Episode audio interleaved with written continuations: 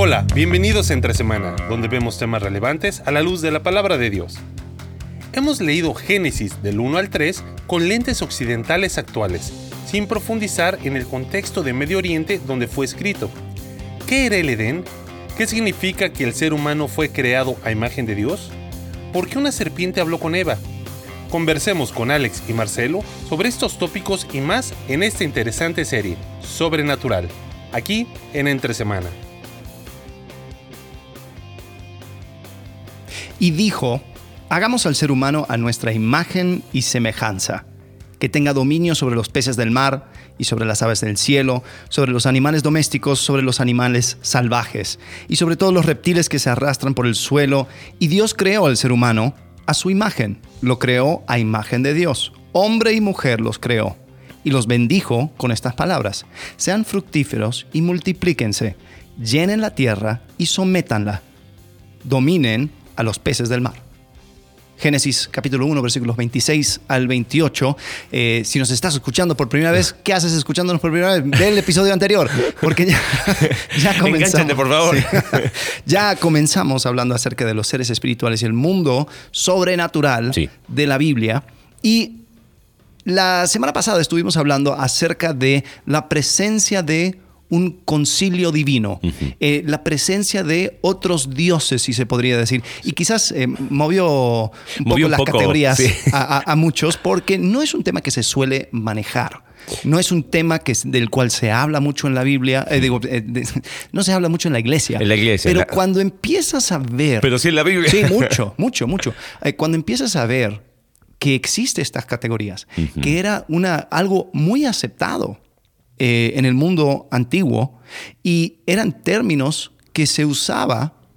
Entonces, cuando empiezas a, a- ir hilando cosas, dices, ah, ahora entiendo. Y, y es más, o sea, hablamos acerca de ese, de ese hagamos, ¿no? Ajá. ¿Cuáles Eh, eran las posibles interpretaciones? Correcto. Y, y llegamos a la conclusión de que lo más probable es de que ese hagamos es Jehová hablando con su concilio divino, con los otros seres, espirituales. Y- y, ese concepto que quizás, eh, si no escuchaste el episodio anterior, como dijo Alex, por favor, escúchalo antes de escucharnos hoy, eh, tiene que ver con que existe una dimensión espiritual que aparece en la Biblia.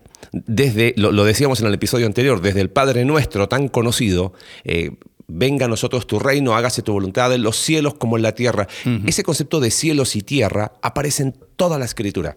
Empieza la Biblia en Génesis hablando de cielos y tierra unidos, pero nosotros todavía tenemos la idea eh, griega, eh, distorsionada de un cielo eh, con, como en una nubecita con un tipo Ajá. castillo, un trono, una calle de oro ancha, doble vía, eh, y no es así. Entonces, eh, pero cuando uno empieza a entender eso, entonces estamos hablando de una dimensión espiritual que obviamente incluye seres espirituales. Y esos son un poquito lo que empezamos a ver al- el, el episodio anterior, Salmo 82, Dios preside el consejo celestial o el concilio divino y entre los dioses dicta sentencia. Sí. ¿no? Y, y es curioso, ¿no? Cuando lo leímos, lo leímos en diferentes versiones. Eh, la Nueva Biblia- de las Américas dice, eh, eh, por, por, eh, preside encima de los jueces. Ah, de los jueces. Pero, pero ni siquiera desde la traducción eso es algo posible, pero es un concepto tan ajeno a tantas personas que aún en las traducciones dicen, no, esto obviamente no pueden hablar, no puede estar hablando de otros seres espirituales porque eh, solamente hay un Dios. Y es como que, sí, o Y sea, hay un hay solo un Dios, solo Dios. Jehová, Y ninguno es igual a él. hay muchos seres espirituales. Porque esa es la- él- por eso leías Primera de Reyes capítulo 22 con Micaías, ¿te acuerdas? De- ¿qu- ¿Quiénes son los que responden? Si yo voy a poner un espíritu de... ¿Quién es el ejército celestial? ¿Quiénes son eh, es- esas cosas que a veces pasamos por alto, sobre todo en el Antiguo Testamento, aunque hay también en el Nuevo, pero, pero sobre todo en el Antiguo Testamento, y, y es ese mundo sobrenatural, ese mundo espiritual que, que tiene que ver volviendo ahora, leíste Génesis, esta expresión hagamos, está hablando, y hay una distinción, porque él dice hagamos, pero dice, pero, y Dios creó, o sea, Ajá. el acto creador pertenece a Dios. Correcto. Por eso, si lo podemos colocar en categorías, en el mundo espiritual, el, el ser espiritual único, inigualable, único en su especie, es Dios. Y ninguno es igual a Él. Él es el único, por eso eh, se usa mucho, eh, él, él es Dios entre los dioses, Dios de dioses. ¿Cómo esto Dios de dioses? eh, o Jehová Dios, Ajá. este Jehová Elohim, Sí. Yahweh Elohim.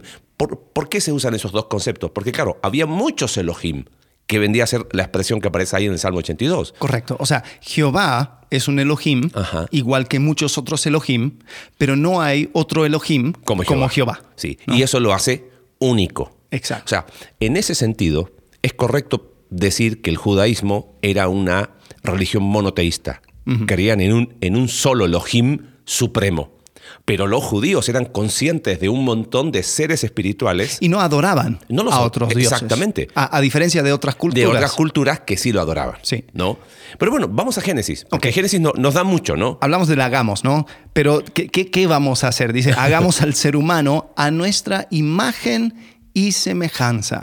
Eh, eso es un concepto muy usado en la, en, en la iglesia, se habla de eso, pero ¿qué significa? Porque muchas veces o sea, se, se toma por diferentes lados y no necesariamente se define y mucho menos se define basado en el texto. Sí. Eh, ¿Qué, qué, qué es lo que has escuchado acerca de esto de imagen y semejanza? Bueno, la, la explicación más común de ser creado imagen de Dios es que el ser humano posee las características o cualidades propias de una persona. Como Dios es un, es una, es un ser que existe en tres personas, posee las características propias de la personalidad. O sea, intelecto, emociones y voluntad. Entonces el ser humano es un ser eh, inteligente que tiene un aspecto emocional y que tiene un aspecto volitivo. Entonces eso fue, eso significa ser creado imagen ¿Eso de de Dios. dónde vino? Eh, yo creo que mucho tiene que ver con conceptos griegos. Eh, eso es una opinión muy personal, ¿ok? Creo que no está mal en el sentido de que quizás las, las incluye, pero el texto no enseña eso. O sea, cuando uno va y analiza cómo se usaba esa palabra en aquel tiempo, no tiene que ver nada con esos conceptos. Sí, sí, y, y creo que uno de los problemas también es que cuando empezamos a ver eh, como las esquinas de eso, bueno, Ajá. si tiene que ver con inteligencia, eh, entonces eh, ningún otro ser puede ser inteligente. Eh, Claro. Entonces, cu- cuando hablamos, eh, yo, yo he escuchado, ¿no? Ah, mira, Coco el gorila sabe, sabe hacer señas. No, no, Ah, no, pero, eso no puede ser, porque solamente el ser humano, como fue creado de imagen y semejanza de Sí. Dios, tiene inteligencia y los animales no, eso es, es solamente instinto. Entonces se, se- se corta, se niega. Eh, eh, personas que, que- que no tienen quizás voluntad, ¿no? Un, un bebé, un, un feto, un embrión, eh, fue creado de imagen y dice, no, está bien abortarlo porque no está hecho de imagen Claro. y semejanza, porque no tiene voluntad, no tiene inteligencia, eh, no, no, no, no posee esas características. Entonces uno va creciendo en esas características, esos atributos. Sí. Entonces va- empezamos a tener problemas. Hay, hay personas que su, su- su fe se cae a pedazos cuando escuchan que quizás hay evidencias de civilizaciones alienígenas.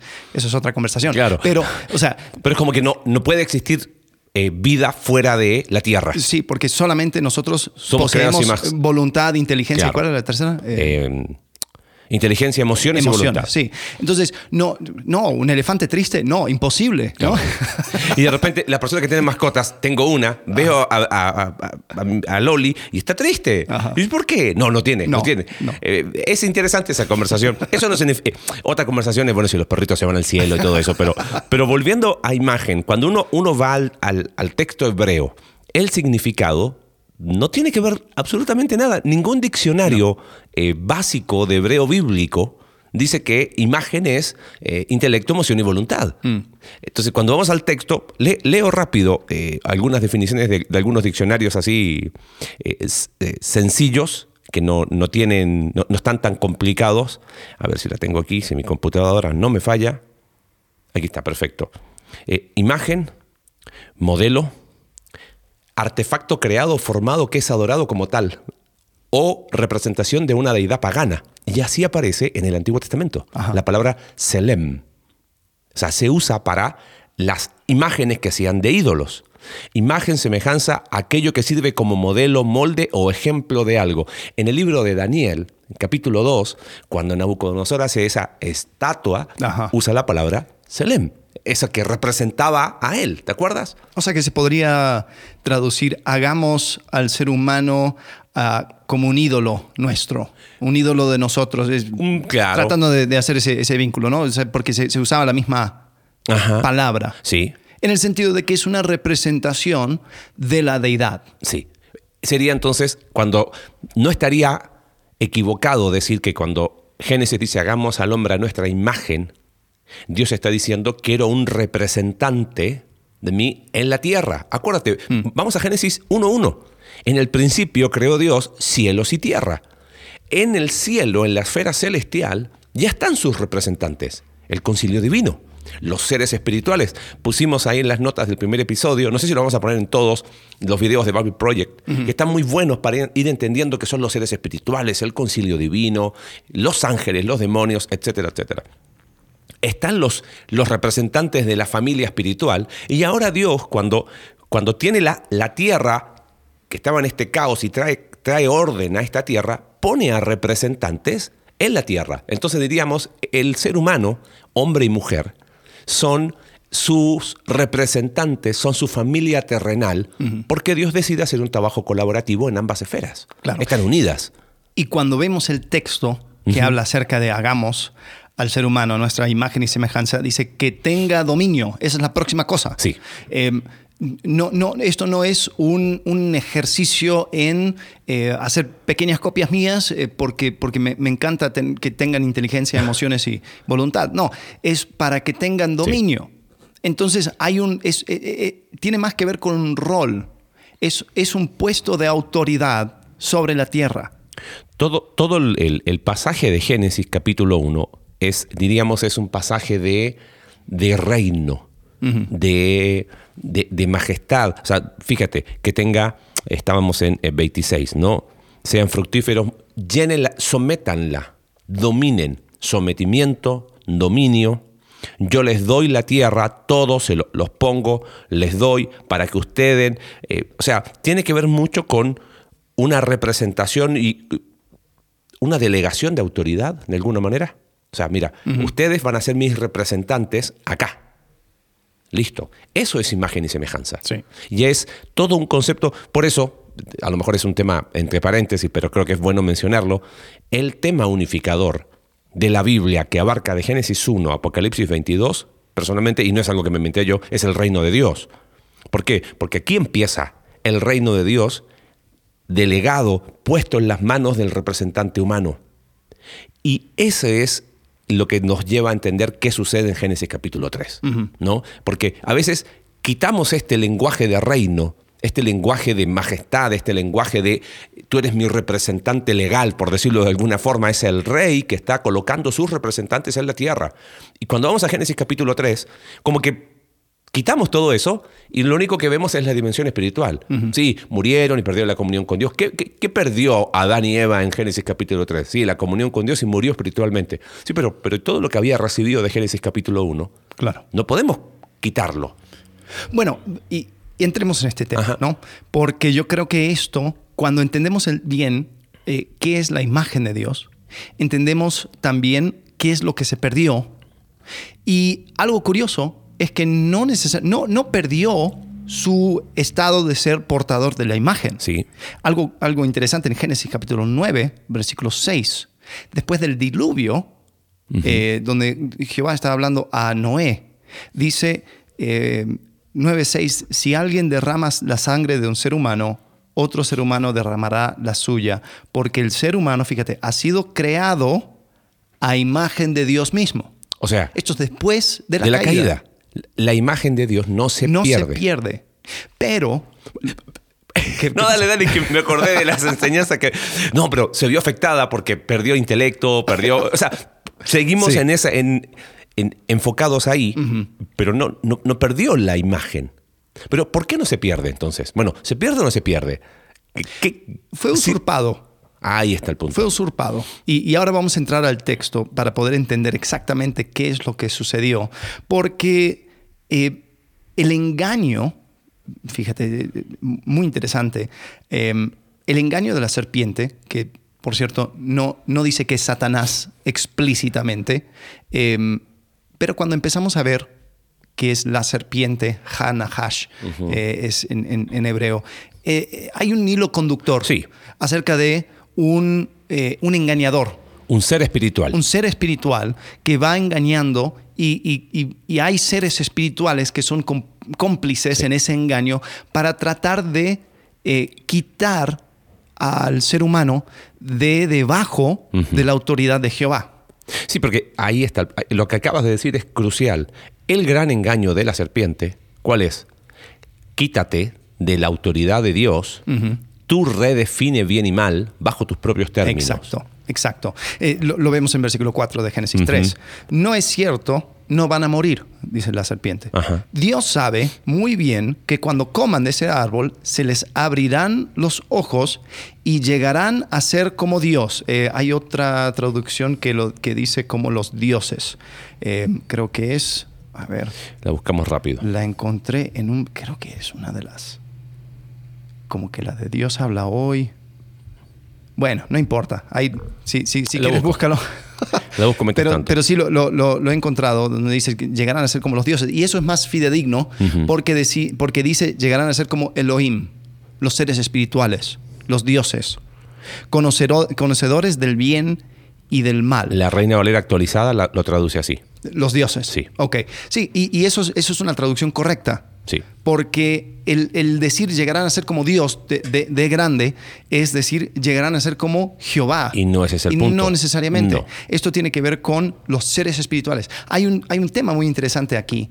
Edén es el, es el lugar donde se interpone, se, se- se mezcla cielo y tierra. Explícanos un poquito qué es Edén, porque tenemos también una idea bastante como, como el huerto de casa, el, el jardín más lindo que he visto, y, y- y no es tan así, porque una primera cosa que llama la atención es que la serpiente se pone a hablar y, y- y- y- y Eva es como lo más... O sea, en el relato se da natural. Para nosotros es raro, pero ¿por, por qué los judíos de aquel tiempo? ¿Por qué en, en ese contexto fue algo, ah, sí, esto es lo más normal del mundo? ¿Qué, qué era Edén? Ok, bueno, eh, antes de, de esto voy a decir, hasta aquí vamos a llegar con el episodio. Me parece que. Bueno, vamos a ir más lento de lo Sí, que. es- Pero nadie, nadie nos apura. No, no hay problema. Eh, Edén. Si leemos en, en Génesis, Génesis capítulo 2 da un poco de descripción, habla de, que- de que, de que estaba eh, en- entre unos ríos, ¿no? Era un lugar específico, ¿no? Eh, si vemos en Ezequiel capítulo 28, versículo 13, está hablando a un ser, eh, posible- algunos piensan que es Satanás, dice, estabas en, en Edén, en el jardín de Dios adornada con toda clase de piedras preciosas, los describe, dice, tus joyas y encajes estaban cubiertos de oro, especialmente preparados para ti. Fuiste elegido como querubín protector, porque yo así lo dispuse. Estabas en el santo monte de Dios y caminabas sobre piedras de fuego. A ver, dice, estabas en Edén, en el jardín de Dios, y después termina diciendo, estabas en el santo monte de Dios. ¿Cómo? ¿Qué era? ¿Era, era monte o era jardín? Y si vemos esos ríos, eh, pues no hay necesariamente montaña. O sea, ¿qué, Ajá. qué- qué- qué es esto? Edén era un lugar. te- Tenemos que entender que también hay, hay- hay una cosa que, que se conoce como geografía cósmica. Ajá. Hay, hay muchos, muchas ideas mitológicas Sí. que van des- de- describiendo eh, lugares y cosas. Por ejemplo, eh, el Monte Olimpo. Cuando yo te describo el Monte Olimpo, ¿qué, qué es? Donde están los dioses. donde están los dioses, Ajá. es el lugar donde Sí. los dioses griegos eh, habitan. En la antigüedad hay un concepto de un jardín, que es un lugar celestial, y una montaña. Entonces Ezequiel va mezclando estas dos cosas para decir, esto era el lugar donde habitaban los seres espirituales, porque está hablando a un ser Claro. espiritual, pero también, obviamente, si vemos en Génesis, habitaban los seres humanos. Bueno, si te cuesta entendernos a nosotros, en los videos de Bible Project lo explica muy bien, como ese, como ese lugar. ¿No? De encuentro entre cielo y tierra. Vuelvo a repetir, cielo y tierra no se refiere al planeta Tierra y al castillo de Dios en, el, en algún lugar del universo. No, cielos y tierra son las dos dimensiones que la Biblia habla y termina el libro de Apocalipsis hablando de esas dos cosas otra vez juntas en una ciudad. Hay un video de Bible Project muy bueno que se llama Cielos y Tierra. Lo recomiendo como un muy buen para entender qué era, cómo, cómo est- estaban juntos en el inicio y Edén es ese espacio donde están juntos. Sí. Y termina la Biblia otra vez teniéndolo juntos. Entonces, cuando uno va al libro de Génesis y entiendes eso, de que están, están unidos ahí en, en Edén, entonces, claro, por eso está la interacción entre los seres espirituales y los seres terrenales. Correcto. Y cuando entendemos el mandato para el ser humano, en Génesis 1.28, sean fructíferos y multiplíquense, llenen la tierra. Sí. O sea, no Entonces- se metan en la dimensión espiritual. No, no, pero, pero aparte de eso, por- porque a veces nosotros pensamos, oh, nosotros fuimos creados para estar en Edén. No. No. Dios comenzó en Edén para extender el Edén y llenar la tierra y someterla. Sí. ¿Por qué someterla? Porque eh, tenemos que entender. ¿No? O sea, no- quizás nosotros vivimos en un mundo muy modernizado donde, donde lo que queremos hacer es volver a la naturaleza, ¿no? Y lo más precioso es ir a la jungla, a la selva, pero no entendemos que también ahí en la selva está malaria, están los animales, está- están los Hay un montón de jaguares, cosas, Hay un montón de exactamente. cosas. Entonces, eh, las- la- el, el mundo no dominado, no sometido, era un mundo peligroso, es caótico, es afuera, es lejos. Eh, si quieres también entender metáforas acerca del mar, el mar es donde el ser humano no puede vivir, donde hay monstruos, donde hay cosas desconocidas. Por eso en, el, en Apocalipsis no hay mar. Ajá. No es porque Dios odia la playa, Claro. es porque Dios quita el caos. Entonces, el mandato divino es de que llenen la tierra y someten la tierra, que extiendan el Edén, que vayan a través de toda la tierra poniendo orden como representantes de Dios. Comienzas desde el Edén, el Claro. jardín cósmico de Dios, en la montaña eh, donde, donde se interpone cielo y tierra, pero después de ahí que salgan. Por eso decíamos inicialmente, Dios eh, pone al ser humano, a Adán y Eva, como sus representantes para que extiendan su reino. Uno dice, ¿y por qué Dios lo hace así? Bueno, ahí nos metemos en preguntas que no tienen respuesta. O sea, Dios decidió hacer siempre un trabajo colaborativo. Pero bueno, volviendo a Génesis 3, seréis como dioses, ¿no? Acuérdate, la palabra Elohim es plural, siempre según contexto, uno puede decir, ah, mira, se refiere a Elohim, a Jehová Elohim como el único Dios, o si se refiere a los dioses. Como tú dices, en este caso, todo el contexto indica que serían como los dioses, como un ser espiritual. Pero eso es empezar a cruzar una línea que no estaba para ser cruzada. Y eso nos anticipa algo que va a venir. Pero bueno, volvamos a, a la caída. ¿Qué, Ok. qué es lo que pierde entonces? Sí, pierde la comunión con Dios, pierde todo lo espiritual, pero ha- hay un punto específico. El, la serpiente usurpa, tú dijiste, eh, la autoridad que había sido delegada. Sí. Y, y la manera en que lo hace es les invita a salir de debajo de la autoridad de Dios. ¿Por qué? Porque invita a la mujer y a Adán Ajá. a comer del árbol, el- del árbol del conocimiento del bien y del mal. La pregunta es, ¿de dónde deberían tomar el conocimiento del bien y del mal? Hmm. ¿No? Porque, porque muchas veces nosotros no- no- nos, nos clavamos con que eran inocentes y de que eh, o sea, eh, se perdió la inocencia. Claro. ¿no? Eh, hay, hay personas que hasta, hasta dicen que, que la meta, o sea, esto era toda una metáfora Ajá. y entonces era uh, el, el- el árbol del conocimiento del bien y del mal, el acto sexual. Y no, No. no, no, no. O sea, en- entendamos de que había una fuente de conocimiento de bien y del mal, que es Jehová. Jehová determina lo que es bueno y malo. Todo viene de Él. Y si Jehová dice que algo es malo, es malo. Y punto. Punto. Es invitado el ser humano a tomar de otra fuente sus definiciones de bien y mal.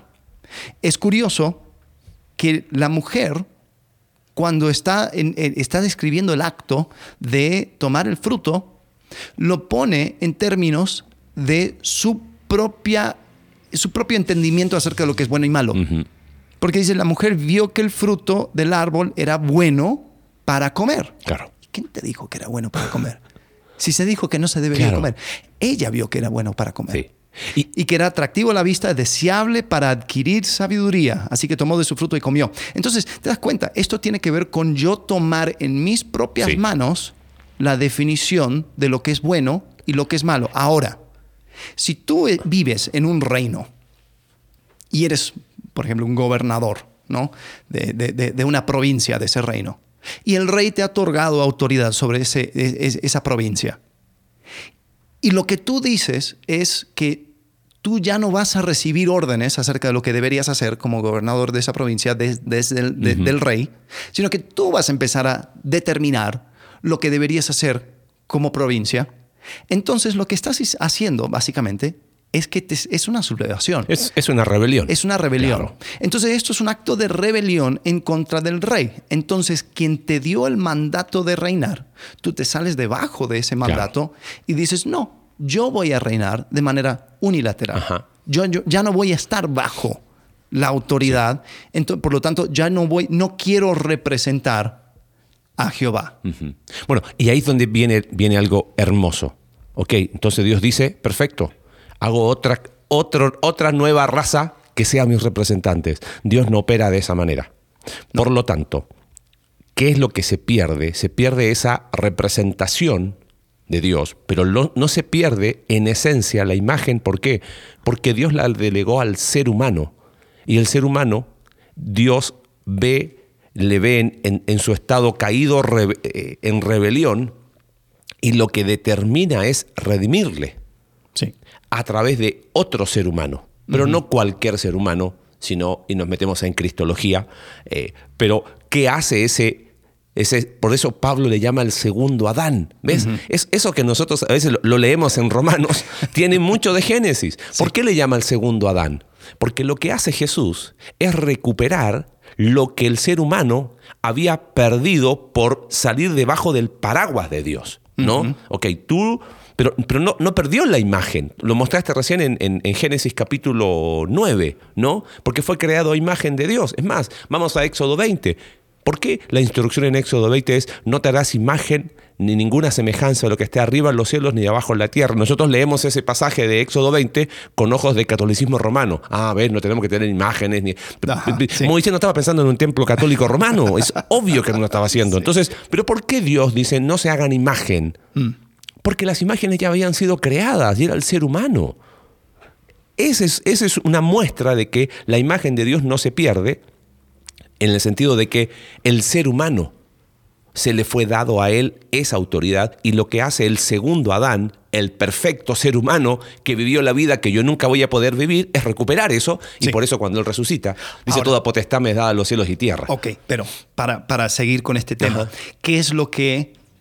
o sea, porque hay, veces donde siempre me he confundido con el tema de, de Satanás. O sea, no es como que eh, Adán cae y es como que, bueno, ahora la corona va a Satanás. No, no, no, ahora él es el que... No. tenemos que entender qué es lo que sucede. ¿Cuál fue la consecuencia? Si tú comes de esto, ciertamente qué? Morirás. Morirás. ¿Cuál es la maldición para la serpiente? Estarás por la, arrastrarás por la tierra, ¿no? Eh, en Isaías, capítulo 14 está hablando acerca de, Lucero, ¿no? Cómo has caído del cielo, Lucero de la mañana, hijo de la aurora, has sido derribado por la tierra, tú que debilitabas a las naciones. Eh, dice, tú dijiste en tu corazón, subiré al cielo por encima de las estrellas de Dios, levantaré mi trono, me sentaré en el monte de la asamblea, en el extremo norte subiré, sobre las alturas de las nubes me haré semejante al Altísimo. Dice, sin embargo, estoy leyendo de la NBLA y es muy importante esta distinción. Versículo 15. Sin embargo, serás derribado la NBLA dice al Seol. creo que la NBI sí ser cortado, cortado, a la tierra. A la tierra. Muchas personas, eh, traductores y todo, eh, estudiosos de, lenguajes, dicen que no es correcto decir tierra. Porque habla de acerca de algo abajo, ¿no? Entonces también podría tomarse como Seol, porque dice a lo más remoto del abismo. ¿no?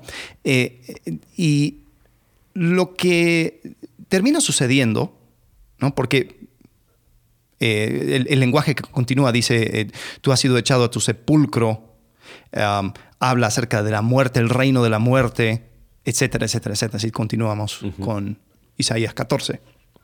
Lo que termina sucediendo es de que Satanás ahora es el, es el dueño de la muerte. Claro.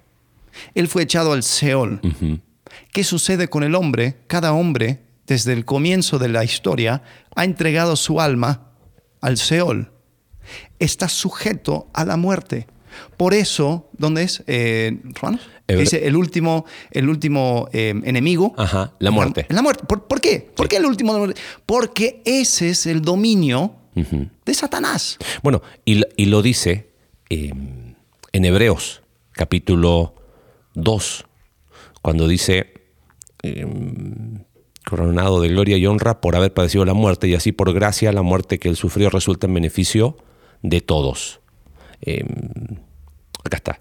Por tanto, ya que son de carne y hueso, estoy leyendo la nueva versión internacional, él también compartió esa naturaleza humana para anular, mediante la muerte, al que tenía el dominio de la muerte, es decir, el diablo. Exacto. ¿Ves? Génesis perdón, Hebreos capítulo 2, versículo 15.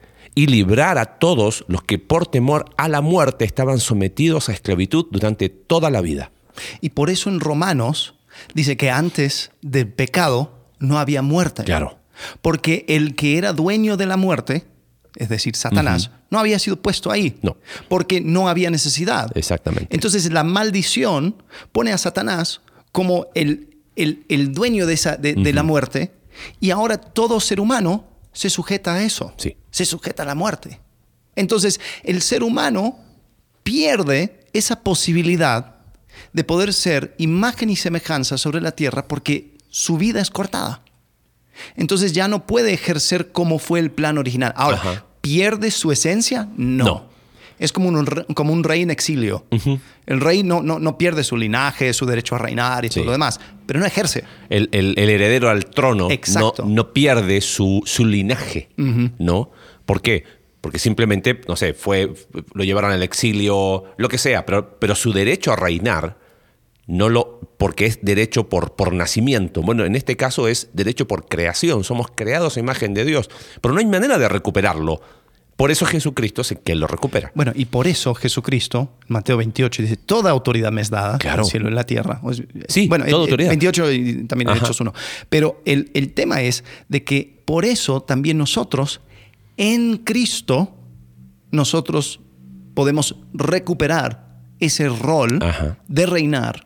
Eh, en Cristo podemos seguir trayendo eh, el- e- esos espacios del cielo eh, por medio de, nuestras congregaciones e iglesias y viviendo como ciudadanos del cielo, porque en Cristo hemos vencido la muerte, Ajá. porque solamente Cristo venció la muerte y Él es primicias de aquellos que resu- resucitarán.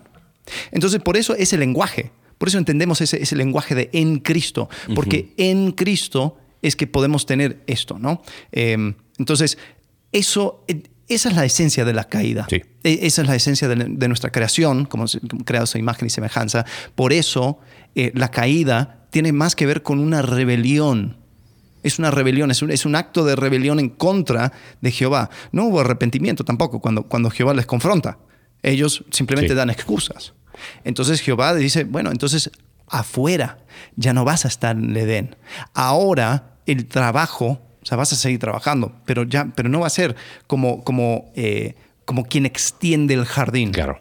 Entonces, ok, creo que no sé si nos va a dar para las otras dos. No, pero, pero quiero dejarlo picando acá. Génesis 3, la esencia, va más allá de eh, la muerte espiritual. O- hoy, Génesis 3 se perdió la comunión con Dios y Jesús vino a darnos otra vez comunión con Él. Dejamos de lado todo el lenguaje que tiene que ver con este mundo sobrenatural de estas dos esferas, la esfera celestial, la esfera terrenal, el concepto de ser creado imagen de Dios.